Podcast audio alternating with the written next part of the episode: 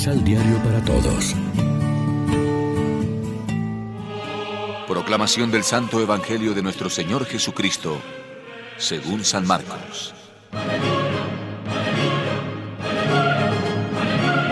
Habiendo atravesado el lago, llegaron a Genezaret, donde amarraron la barca. Apenas se bajaron, la gente lo reconoció y fue a decirlo por toda aquella región. Y comenzaron a traer los enfermos en camilla a donde oían que él estaba. Y donde quiera que él entraba, pueblos, ciudades o campos, ponían a los enfermos en las plazas y le pedían les dejara tocar siquiera el fleco de su manto.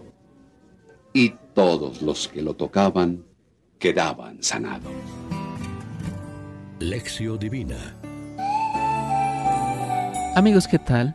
Hoy es lunes 7 de febrero y a esta hora, como siempre, nos alimentamos con el pan de la palabra.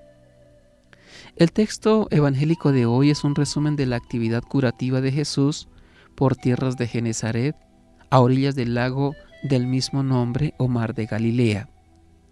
Después de la primera multiplicación de los panes que reseña Marcos, los discípulos embarcaron hacia Bethsaida, pero el viento los arrastró hacia Genezaret, mientras Jesús, que había quedado en el monte orando, se les unía durante la noche caminando sobre el agua. Apenas desembarcados en Genezaret, se pusieron a recorrer toda la comarca.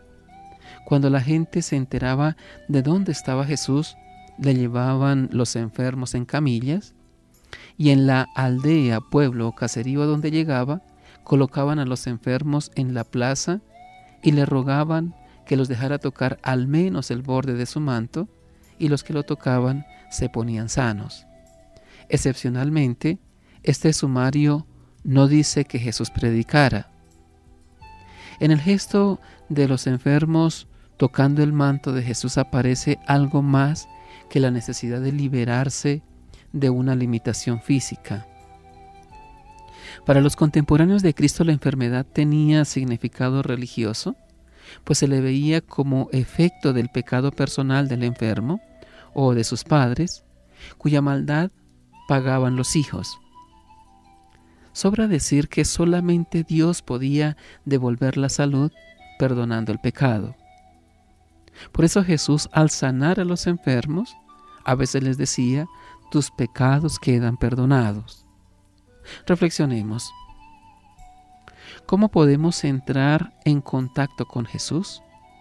¿Somos capaces de acompañar la misión de Jesús y entrar en diálogo con los necesitados? Oremos juntos.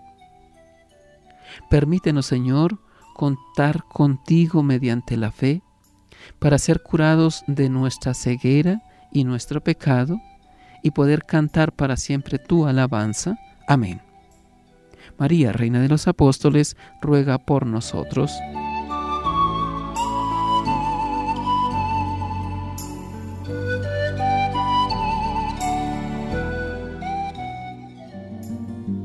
Complementa los ocho pasos de la Alexio Divina adquiriendo el emisal Pan de la Palabra en Librería San Pablo o distribuidores. Más información www.sanpablo.co.